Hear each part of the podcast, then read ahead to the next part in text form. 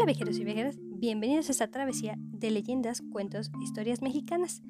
En el episodio de hoy vamos a contar una historia acerca de dos hermanos que vivían en un punto del estado de Puebla.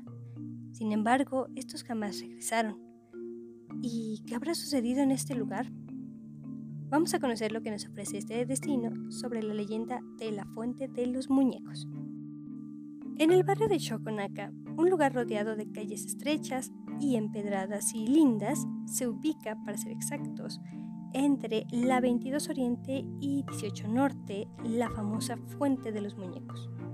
Una fuente que encierra una de las leyendas más grandes y enigmáticas historias de la ciudad, cuyo recuerdo de lo que ocurrió son las leyendas que los vecinos cuentan y, evidentemente, la misma fuente. Este lugar era también llamado, en aquellos tiempos, Barrio de los Catrines. El nombre es debido a que la gente adinerada de, todas las partes de México construían sus denominadas quintas de verano para que sus visitas llegadas principalmente de Europa pasaran unos días de descanso. Una de las residencias que queda como vestigio de esa época de prosperidad es la que se ubica frente a la iglesia de la Candelaria, pues fue ubicado por la emperatriz Carlota. Pasado el tiempo, también construyó su residencia veraniega el expresidente de México, Manuel Ávila Camacho.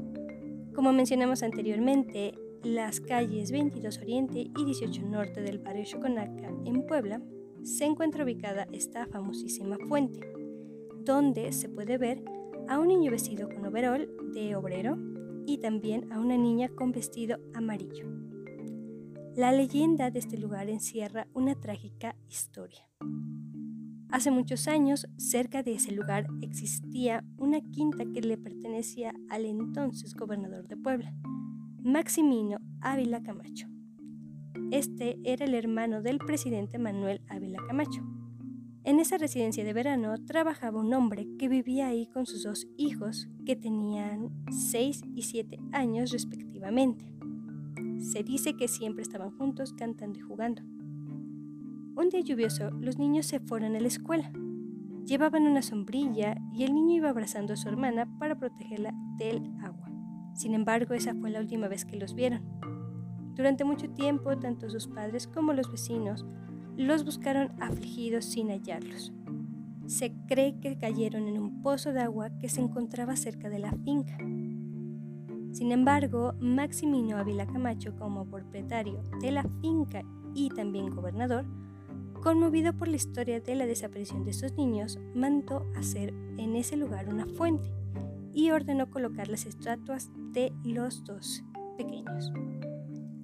Los muñecos originalmente se encontraban cubriéndose del agua con una sombrilla, de pie sobre azulejos de talavera poblana en el centro de la fuente. Actualmente las estatuas se encuentran desgastadas por la caída del agua que golpea sobre la piedra de sus cuerpos.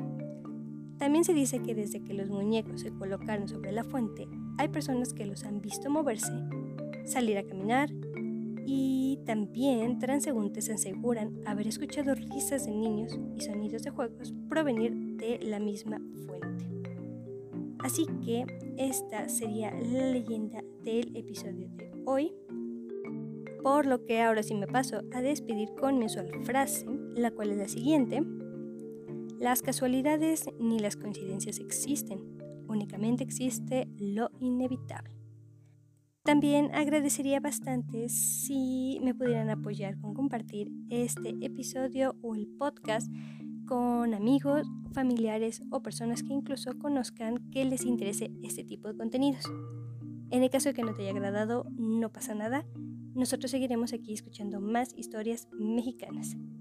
De igual forma, si también eres nuevo oyente, te invito a seguir el podcast para que puedas descubrir más leyendas de México. Así que sin nada más que agregar, me paso a despedir y nos estaremos escuchando muy pronto en el siguiente episodio con una nueva leyenda y un nuevo destino.